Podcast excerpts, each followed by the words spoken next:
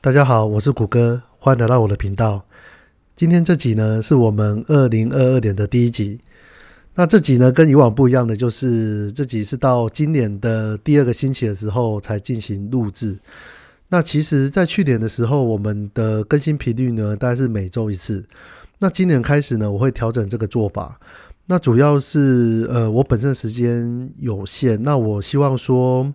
呃，以两周为一次的更新频率呢，让我有比较多的时间可以整理一些市场的讯息，那也比较有空来做一些会诊。那我是希望可以带给大家呢是比较高品质的 p a c k e t s 的质量，所以今年的做法就会稍微有点不一样。那其实，呃，经过了去年这个股市上的波动呢，你会发现到说，哎，股市其实一直到今年底之前呢，它都还是一个向上的状况。那其实去年的整个行情是还蛮好做的，但是从今年开始呢，你看，其实从今年从年初到现在开局以来呢，你看整个美股的状况呢，其实它的状况并不是说非常好。因为主要是因为最近都有一些升息的消息呢，一直出来。再说在这边呢，其实它就是持续有在购买一些债务进来，只是它购买的债务的金额呢会慢慢的变少。那联准会是有提到说呢，它这个购买债券这个行为呢，大概会到今年三月。那缩表呢，其实它简单来说呢，就是把市场的资金呢，就是把它回收回来。那其实它并不是说什么直接把这些资金呢，直接就是从市场上面直接没没收哈，就是当他购买这些债券呢，他到期之后呢，他赎回一些资金回来的时候，他并没有把这些资金呢更进一步的去做购债的动作，那我们就把这个行为呢视为是等同于呢，我们把市场的资金呢把它回收回来。所以由于现在的股市呢，由于在升息之前呢，其实都会有一些关于升息方面的消息不断的释出。那当然，投资人不管是法人机构或是散户呢，他们当然会就会有一些恐慌性的预期啦。那所以你会发现到最近的股市呢，它的震荡频率就会比较高了。那以目前整体美国的股市来说的话，其实目前来说都还是下跌的。对，那其实我觉得这个跌幅的话，其实都还算还好，因为你如果去年呢都有参参与到去年这段行情的话呢，其实现在这段时间的跌幅呢，它也只是算是一个修正而已，所以我倒觉得以目前的跌势来说，只要整体的景气呢尚未进入衰退的话，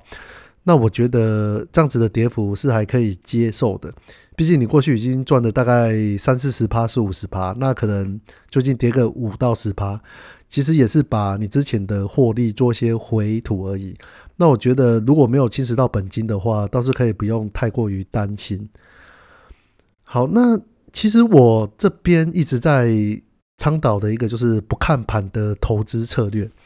那我是认为说，呃，我们可以去想一下，投资呢这个行为呢，到底为你带来什么样的好处？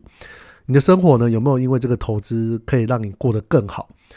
那我觉得，你如果花很多时间呢在投资上面的话，譬如说台股呢是在我们台湾时间白天的时候看盘，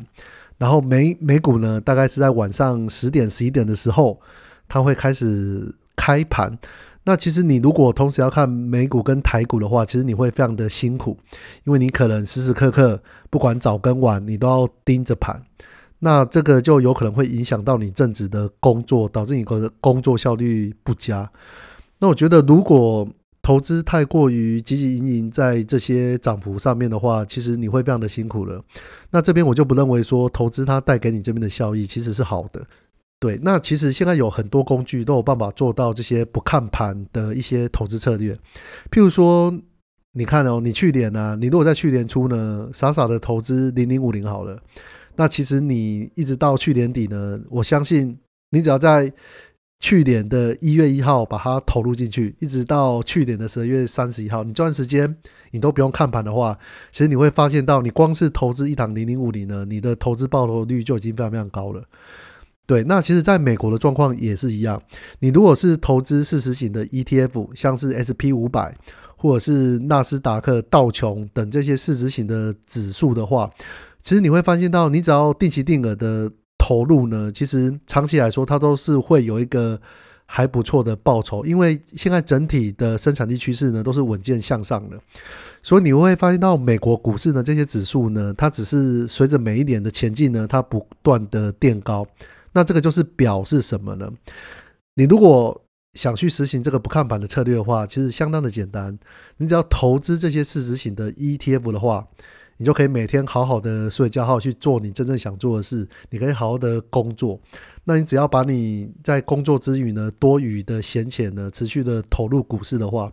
那基本上长期来说就是一个还不错的报酬。好，那今年的时序呢，我们来到二零二二年，那我们这边呢就要来探讨。整个全球趋势可能会有哪些走势呢？好，那我们就先从美国这个市场先来说起好了。那其实费德呢，他在去年底的时候呢，就开始提出呢要缩债跟升息的一个预期。那其实我们有发现到历史过去的经验呢，当费德提出来这样子宣告的时候呢，其实距离真正的升息呢，都还有一段的时间。那我们在去年他提出来的时候呢，其实他也是有提到说，大概这个缩债的程序呢，会直到今年的三月份。那三月份之后呢，到底要不要进行升息呢？以最新的数据来看的话，有可能最快真的会在三月的时候就进行升息。那可能最近美国的通膨 CPI 呢，它上一次的数据出来是高达百分之七。那百分之七这个数字呢，大概是四十年来的新高啊。所以呢，在一月六号呢，在费德这边的纪要也有提到说，可能会来讨论缩表的一些预期。那当这个缩表这个字眼出来之后呢，大家当然就是有点恐慌啊，因为这个缩表呢，就是预期说会把市场上一些流动性的资金呢，去把它收一些回来。所以在这个时候的股市呢，它会比较震荡一点。那其实费德呢，他这么做的话呢，通常在有一些升息预期这个行为呢，去宣告的时候，通常会有两个目的。一个呢，就是他会先透过一个预期性的宣示呢，就会让市场它可以慢慢的去接受这个升息的步调。简单来说，就是让市场有一个预期，那直接去定锚说，诶，我可能在今年呢会有一些升息的动作。那告诉市场说呢，如果到时候我有一些升息的宣告出来了，那你们也不要太过于紧张。那所以到升息段的时候呢，其实整体的股市呢，它的波动也比较不会这么的剧烈。那第二个呢，则是费德呢，他通常会想透过升息的预期呢，或者是去宣告一个较鹰派的货币政策。他只是宣告哦，他并没有真正来做的时候呢，他可以利用这样子的方式呢，来缓解一些通膨的增温，就是等于说是给一个民众去打了一个。强心针进来，去跟他们说啊，我之后呢就会来处理通膨的问题了。所以你们这些股民呢，或者是民众呢，不用担心通膨这样子的问题。那尽管费德他们并没有，他们并没有开始去采取类类似的行动，但是其实可以透过这样子的宣告呢，至少先稳定一些民众的信心。那。我们如果从另外一个角度来看升息这个议题的话呢，其实这也就是表示表示说，美国其实现在的经济呢是还不错的。那我们如果去观察美国的就业数据或者是零售销售这些数据的话，其实到目前来说呢，整体复苏的状况都是相当好的。那美国的疫苗普及率呢，其实也是蛮高的。那也是导致说呢，他们的内需市场呢，到目前为止是都非常的强劲。那我大概来。说明一下，在今年在美股这个市场呢，大概会有什么样的状况？那我们首先呢，从 Q one 来开始说好了。那今年的 Q one 呢，其实就是在 Fed 的缩债的期间，基本上就是从一到三月呢，然后到三月的时候呢，就会停止购债这个的动作。那有提到说，最快三月会进行升息。那尽管哦，你会发现到这段时间呢，它的资金面其实它是并没有减少了哦。那整个费德的资产负债表它还是缓步的在进行增加，但是呢，因为这段时间呢有各式各样的升息的讯息出来，所以会导致这个股市的波动它会比较大。因为你也知道嘛，在市场呢，其实最担心的是什么？就是未来的不确定性。虽然费德呢，他一直提到说好，他会升息。但是呢，在一月六号的时候，他又提到说，哎，可能会有缩表的可能性。那这个讯息出来呢，大家就会开始恐慌，因为他不确定说未来他什么时候会开始进行缩缩表这个动作，所以这个时候呢，在股市的波动上面，它就会比较大。但是呢，如果你在这个时候呢，你手上持有的如果是仍然具有潜力的，或者是市值型的 ETF 的话，那这个时候我倒是觉得不用太担心啦，因为其实如果你是看好它未来上涨的一个趋势的话，那我觉得你这段时间。Q one 这段时间呢，你就不用太过于去 focus 在股市上面。那其实你如果一直专注在上面的话，你会非常的辛苦，你可能半夜要睡个觉呢，都非常的困难。那这个跟我们一个不看盘的投资策略呢，其实它的抵触是还蛮是还蛮蛮大的啦。所以这段时间呢，我倒是建议大家就是好呃，先不要看那个投资讯息了，你就把电脑关掉，把手机关掉，然后好好的去户外走一走吧。那如果我们呢再把时序拉到 Q two 的话，那 Q two 这个时候呢，其实这更是今年的关键了，因为在 Q two 上面呢，其实各项数据的基期呢，其实它都在这个时候垫高。怎么说呢？你会发现到去年呢，美股它上涨开始的时候是在什么时候？就是在去年三月份的时候。所以是在去年三月份的时候呢，整体的美国市场呢，其实它开始走向复苏的这条道路，所以很多什么销销售数据呢，它都已经慢慢的在成长了。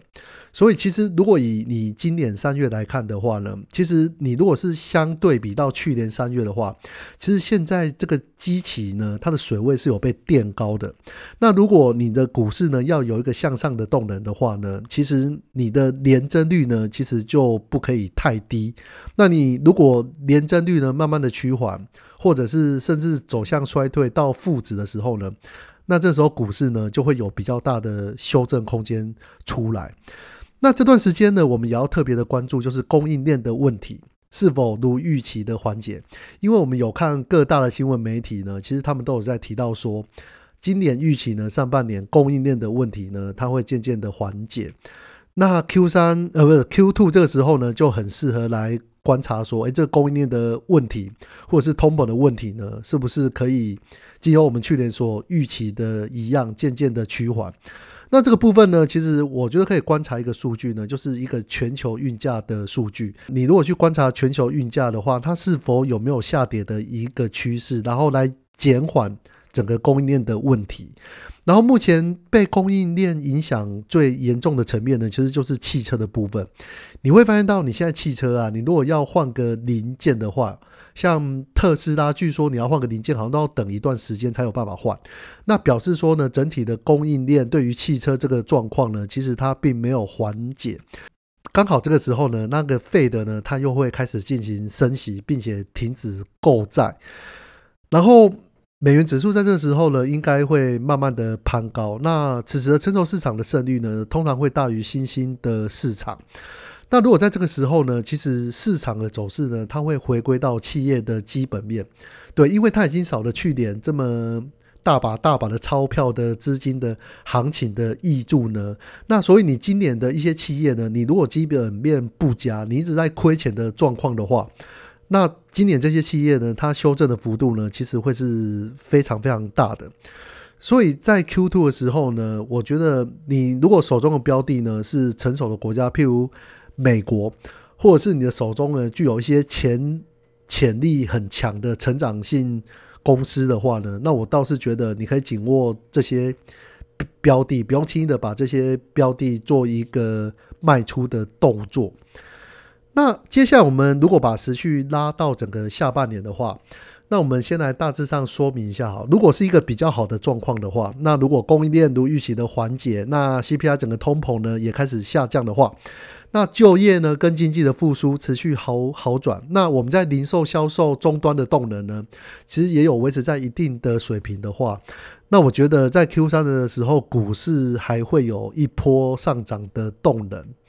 但是如果呢，在 Q 三的时候，这些现象并没有缓解的话，譬如说通膨呢持续的加大，然后整个供应链的状况呢？也还没有真正的获得到解决的话，那如果通膨持续的上升的话，那费的呢可能会进行更鹰派的动作。那此时股票的修正呢，在 Q 三的时候就会非常非常大。那如果再把它拉到比较远的地方来看，到今年底的时候呢，那我觉得今年底会有两个重要的事情。那其实就是美国、中国这两大竞争国的，他们要开始举行选举的。那美国的这边呢，大概在十一月的时候会有个其中选举。那中国呢，在二零二零下半年，呃，二零二二下半年的时候呢，会有二十大的选举。那你也知道，在过去呢，美国跟中国呢才刚打完贸易战的时候。那其实当时续拉到快要选举的时候呢，相关的议题它会不会再被提出来进行讨论？那我们接下来来看看台湾哦。台湾呢其实是以出口为导向的国家，那其中又以中国与美国呢为主要的出口国。那外销的订单呢，其实又主要以电子产品或资讯通信产品为主。那这两者呢，就是占的整体百分之五十以上。那其中呢，电子股呢又占台股的比重的大约是六成以上。所以，我们回顾过去的话呢，你会发现到说，当电子零组件呢，它的出口与加权指数呢，其实它整个趋势的话是呈现正比的。如果我们现在观察最新的外销订单数据呢，在二零二零十一月的时候，其实它的出口值的话是非常高的。那其实从九月开始的时候呢，其实电子跟资通信产品呢，它的订单呢就开始爆量，那一直延续到十一月的时候，九十、十一这三个月呢，订单的数据都还算是不错。那紧接着来着呢，就是一月二十号十二月份的外销订单。那我这边预期呢，它十二月份的外销订单应该还会维持在一个不错的水准。那另外呢，我们在观察到内需方面哦，其实整体的零售销售呢，它已经回到疫情前的水准了，并且还是陆续的缓缓步向上哦。再加上国人呢，在去年的时候其实有封城一段时间，那你会发现到我们现在只要到周末的时候呢，去订一些房间的话，其实基本上都是供不应求。那不管是报复性的旅游或是报复性的消费的话呢，其实都会带动呢我们台湾整体市场内需的一个动能。那你最近会发现到哦，其实最近台股的股市呢表现得非常的亮眼，甚至不输给美国这边的市场。那主要呢就是我们电子零组件的外销出口的数据呢，其实非常的漂亮。那我们在内需方面呢，也有一些基本面的支撑，